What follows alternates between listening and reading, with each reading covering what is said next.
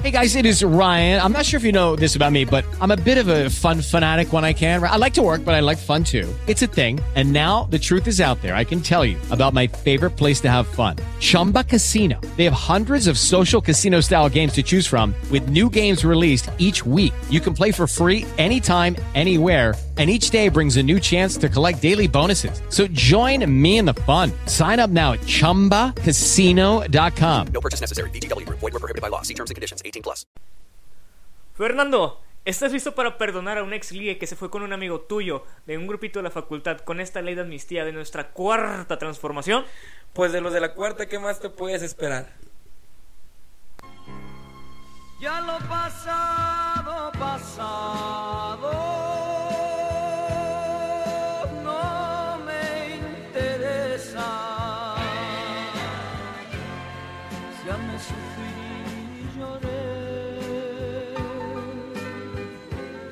Quedó en el ayer.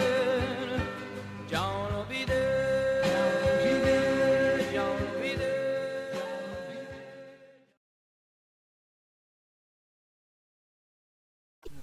Regresando entonces al tema que nos tiene aquí hablando juntos, la ley de amnistía, una ley propuesta desde campaña por el presidente actual y que hoy es una realidad, o más bien hoy ya está dentro de la Cámara de Diputados, donde se plantea perdonar a aquellas personas que hayan sido encarceladas sin haber cometido un delito grave. ¿A qué me refiero con esto?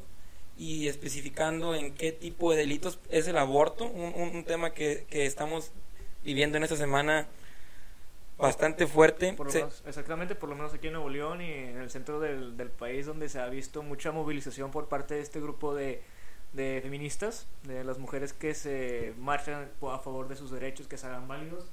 Y también dentro de la ley de amnistía es de que no aplicarían los secuestradores, homicidas, integrantes de la delincuencia organizada que hayan empleado las armas de fuego. Exacto, sí, eh, delitos que no habían tenido nada que ver con sangre, pero sí con uno que es muy específico del crimen organizado, sobre todo el narcomenudeo, aquel que haya sido obligado por, por un familiar, un amigo, un conocido a, llevar a cabo el narcomenudeo o que hubiera estado en, en condiciones de extrema pobreza. También se le quiere perdonar a aquellos todos de la comunidad indígena que no tuvieron un asesoramiento jurídico durante un proceso y que fueron encarcelados. Y también al delito de sedición, que es mejor conocido como los presos políticos, aquellos que tuvieron un levantamiento contra algún, algún gobierno, ya sea estatal o federal. Son los, los, los delitos específicos que se plantea perdonar o, aplicar una amnistía. Pero si entramos en contexto, ¿cómo nos aseguramos de que en realidad, sobre todo en el crimen organizado, que es uno de los principales delitos que a mi punto de vista se debe, se debe castigar todavía más, ¿cómo tú juzgarías a alguien si, si fue realmente obligado por un familiar a llevar a cabo un narcomenudeo? Tendríamos que ver la, la postura de, de ambas de ambos lados, de qué delitos cometió, bajo qué cargos está enjuiciado esta persona y en qué condiciones está viviendo, en qué ambiente, en qué entorno social está creciendo dicha persona. Entonces, aquí tenemos que tener mucho cuidado en cuanto vamos a analizar el caso de la persona, porque son temas muy, muy delicados y no sabemos la gravedad realmente del problema. Con las personas indígenas puede que sea un poco más transparente, sea un poco más factible a la hora de entrar en tema de, de- de amnistía. Pero yo creo que como tú dices, este tema de, de la delincuencia organizada es uno de los puntos más, más claves que hace este presidente. Ver cómo podemos ver el trasfondo de que fueron obligados, de... Sí, como, o sea, como él lo dice, tener que ese conocimiento y, y liberar, pero vuelvo a lo mismo, ¿cómo nos garantizamos que si fueron obligados o no fueron obligados? Sí, claro, digo, es un, una investigación que lleva tiempo, no puede resolverlo de la noche a la mañana y que como lleva tiempo y es por parte de la autoridad pública, pues también conlleva dinero. Entonces, ¿cuánto nos va a costar perdonar o, la- o investigar a todas esas personas que han sido detenidas en anterioridad y que hoy quieren ser liberadas?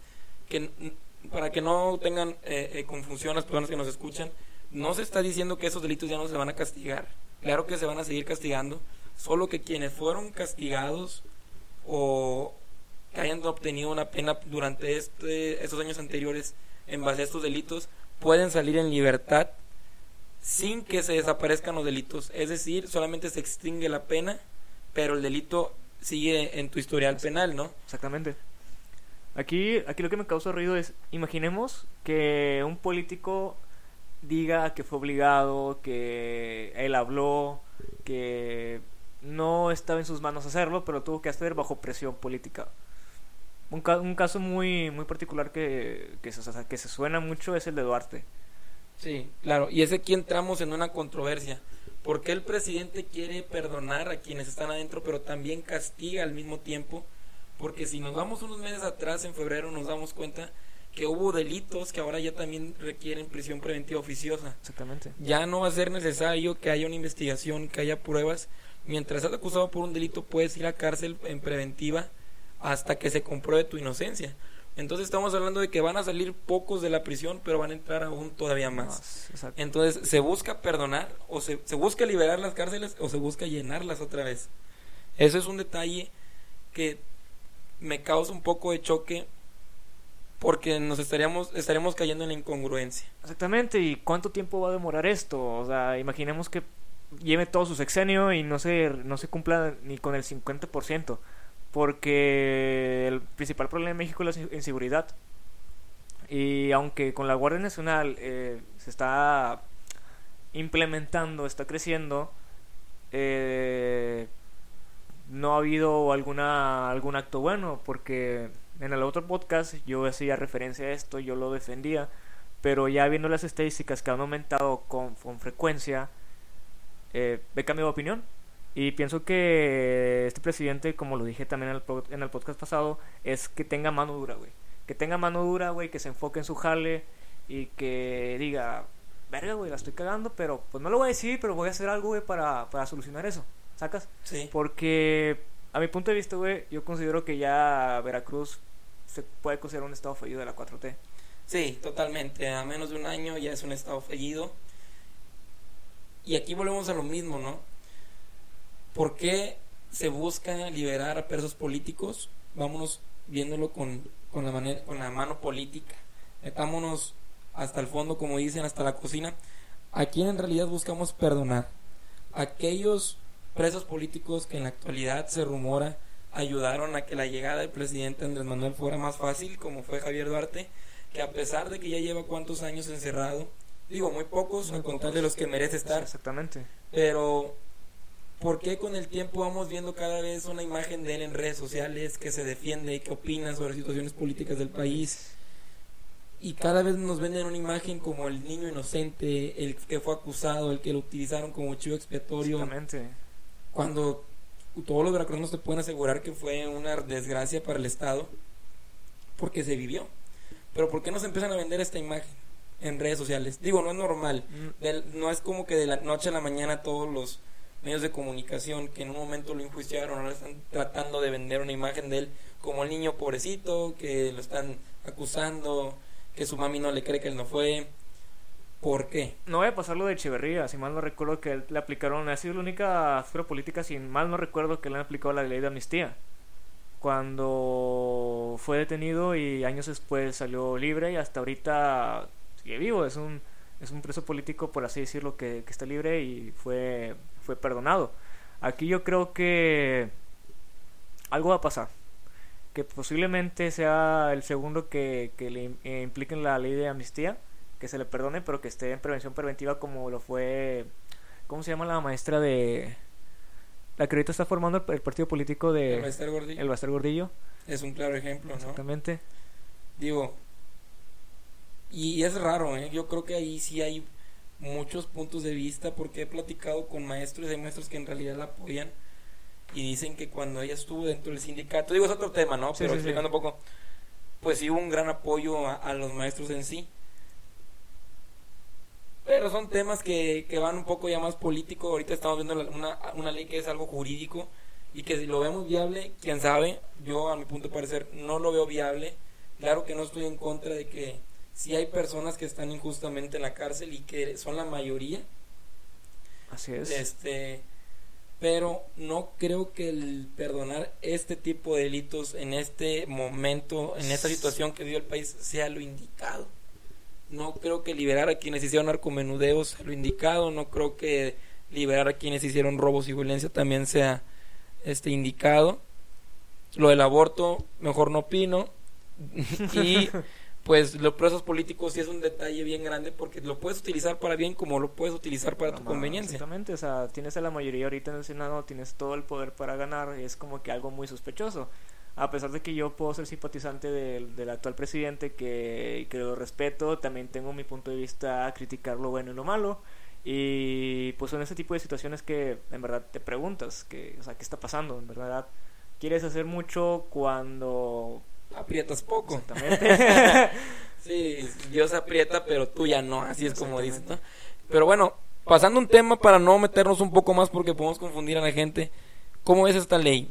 A tu punto de vista, viable, inviable, correcta, incorrecta. Yo creo que hay que pulirla más, que esta ley hay que pulirla y no debe de implementarse ahorita. Se necesita también estudios, güey, un estudio de campo que te avale eh, que, que personas realmente están este enjuiciadas y este por ¿cómo lo puedo decir? Que son culpables cuando no lo son, que son inocentes, vaya, Ok, que fueron obligados. sí. Y hay que pulirla mucho esta ley porque ves hacer mucho con tan poco. Sí, yo, yo creo que también es correcta, pero en el momento inadecuado. Exactamente. Tal vez en un futuro donde el país esté un poquito más estabilizado en cuestiones de salud, educación y seguridad, podríamos pensar en una ley de Y amnistía economía. y economía. Economía es lo más importante. Mientras, no.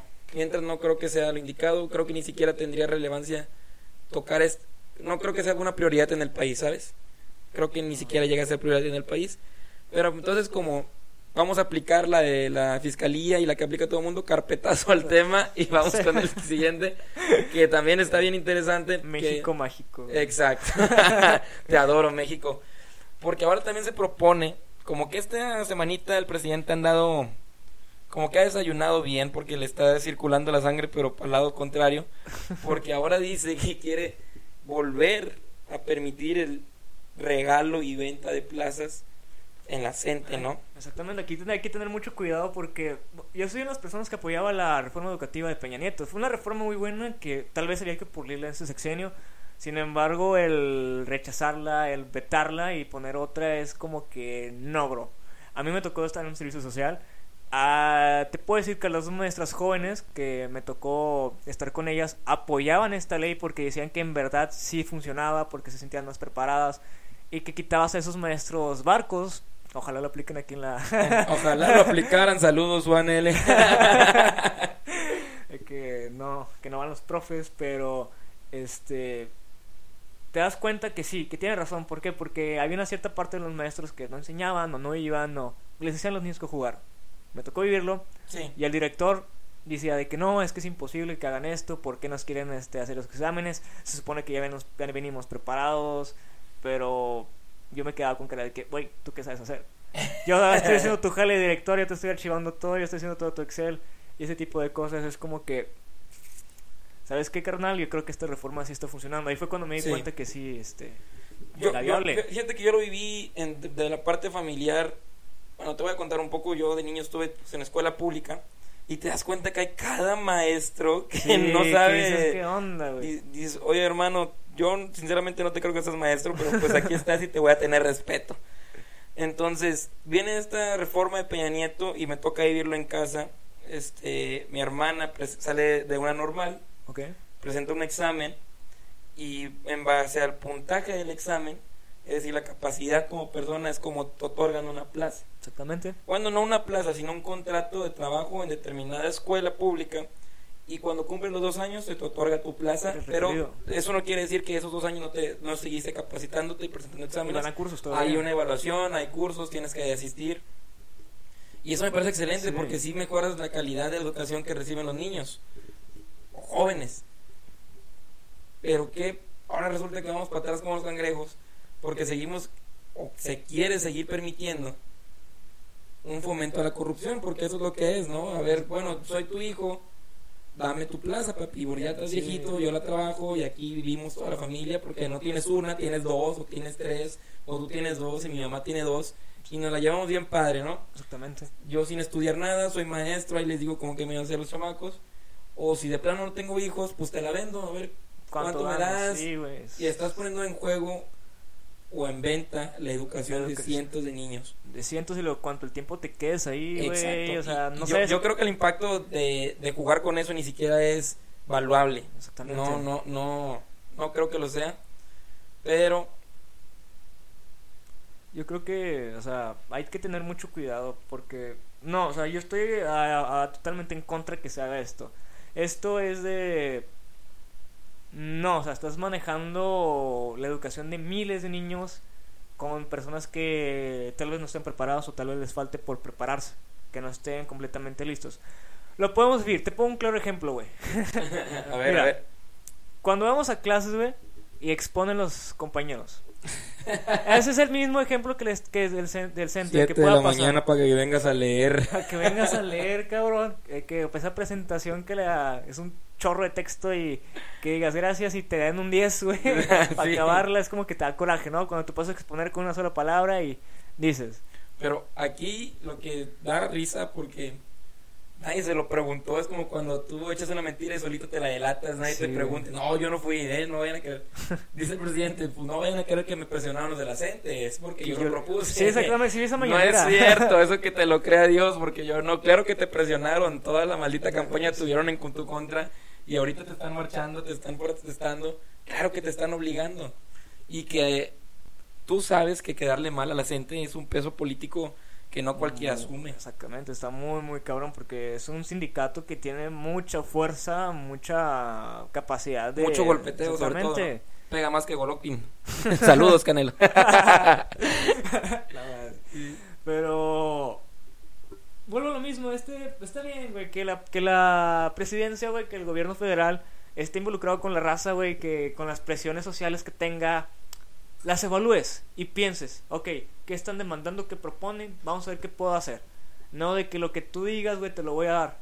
No voy sí. a pasar con otras marchas, güey, con otras este, objetivos que tengan otros movimientos que, que quieran, ri- eh, ¿cómo decirlo?, eh, radicalizar el país Sí. de una manera muy drástica cuando generalmente no estamos preparados. O sea, ¿Y eso crees que ha sido un problema que no, que no es de, de- desde que es presidente? Creo que es un problema que, que ya tiene que rato. tiene- que tiene rato. Y digo, especialmente con, con Andrés Manuel, porque se ha visto como un personaje que lo que tú me pides te lo voy a dar, Exactamente. con tal de tenerte contento. Hay porque que- al final del día así tiene la gente, ¿no? Es populismo. A lo mejor a los maestros huevones, porque no los quiero catalogar de otra manera, pero eso es lo que son. Pues los va a tener contentos. Aquellos que no se preparan, que están obsoletos, que ya deberían estar en su casa jubilados, pues son los que van a estar contentos.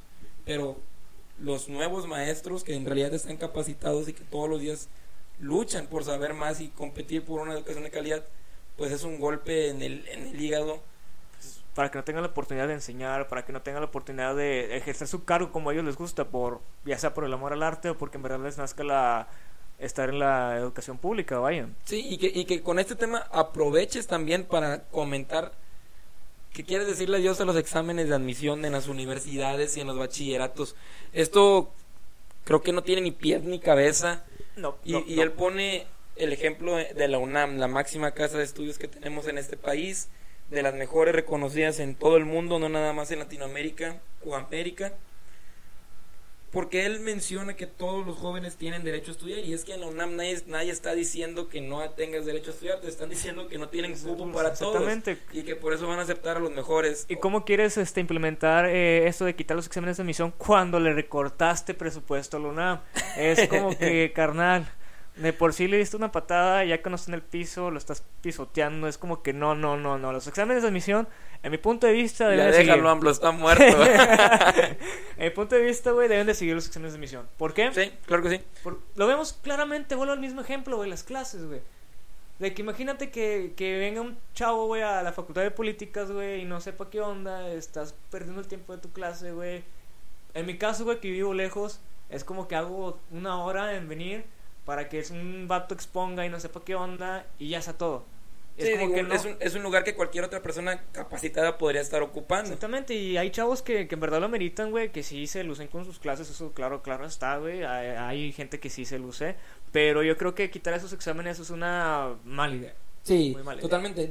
Él dice que todos los jóvenes tienen derecho al estudio, entonces ¿por qué mejor no hacemos más escuelas? Exactamente, o sea, eh, invertir más en la educación, güey, mejorar los planes de estudio, como en el de Crea Alemania. más universidades. Si quieres, digo, no es como que, ok, voy a quitar el examen de admisión y ya con eso garantizo que todos tengan acceso a la educación. Eso es totalmente eh, falso porque en la UNAM no vas a meter a un millón de personas o en un salón donde caben 90 no vas a meter a 200. Cuando es la más demandada de todo México. o sea, Sí, sí, sí, claro. Entonces, no creo que la solución sea el examen de admisión. Yo creo que ahí otra vez volvemos a lo mismo. Se les premia a quienes no se esfuerzan, a quienes no, no luchan. Entonces, creo que volvemos a caer en lo mismo con los maestros. O sea, queremos una reforma que impulse la educación o que politiza la educación. Porque este tipo de acciones no fomentan un crecimiento de la educación, un mejoramiento, pero sí tenemos que tener en cuenta que ah, como está la educación hoy en México es un botín político enorme, tanto para los maestros de un sindicato tan fuerte, tanto como a todos los huevoncitos que no le echan ganas para entrar a la universidad, que hoy reciben una beca de 3.600 pesos al mes. Exactamente. Otro regalito de Navidad de Papa Claus, este, AMLO, ya se está apareciendo por el pelito y todo, por la pancita. Entonces, no, o sea, otra vez va, va a decir la gente aquí que yo nada más le tiro a este anciano. Pues sí, la neta sí, pero porque se- Cada, cada, día no, cada día no sé qué, con qué se levanta así como de la cama y dice, oye, hoy voy a decir una pendejada en la mañana. Y la dice, mira, aquí está, o sea, esto fue de hoy. Entonces no creo que eso sea la solución. La solución es hacer más universidades, sí, darle acceso más a más, a más personas, a más jóvenes, pero pues no regalándoles las oportunidades, ¿no? tienes que implementar un nuevo plan de estudios. Te puedes pasar en el alemán. En Alemania tienes, eh, no tienes preparatoria. Hasta los 17 años, 18 tienes lo que es la escuela básica. Y ahí en base a eso te- tienes un examen de egreso. Te especializan, güey. Haz de cuenta que en, esa, en ese trayecto haces un bachiller. Ajá. Pero dentro de. Finalizas, güey. Te dan un examen de egreso. Y si el examen de egreso lo apruebas, tienes, chan- tienes chance de ir a la universidad que se te dé la gana. Sin examen de admisión. Pero si no, te dan tu título de técnico, güey. Y te dan bolsa de trabajo, oportunidad de trabajar en distintas ramas.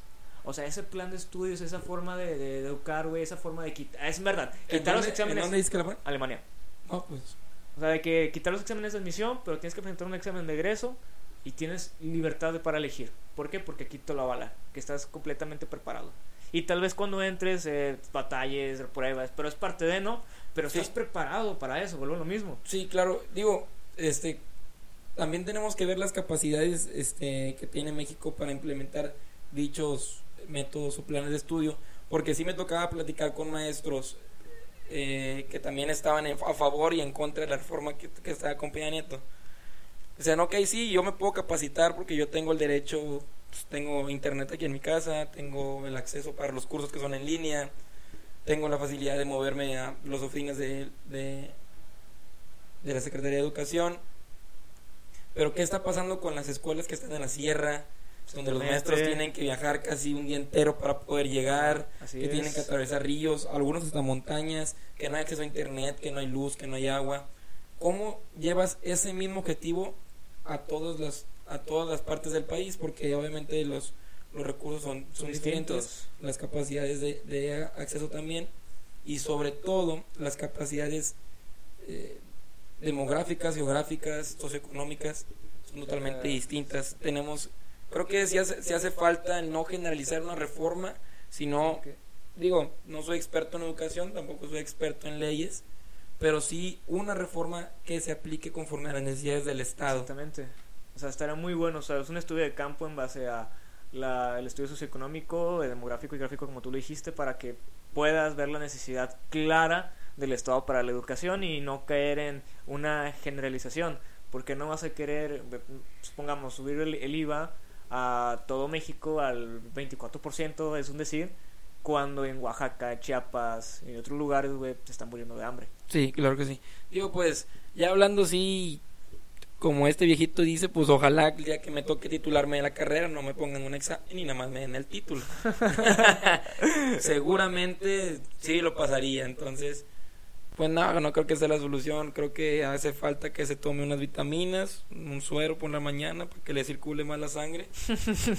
o no sé, a lo mejor ya es necesario que le, le pongan oxígeno. Pero bueno, una despedida que quieras dar a este segundo capítulo Que ya lo pasado, lo pasado. Y pido un aplauso. para quien nos enseñó a darle un aplauso al amor. Así es, para el príncipe de la canción. Que en paz descanse. Y hasta aquí terminamos con este. Que estoy seguro que este fin de semana todos los vamos a recordar. Para bien o para mal. para bien o para mal. Hoy todos somos José José. Así es. Y maestro. como José José, lo pasado, pasado. With the Lucky Land slots, you can get lucky just about anywhere.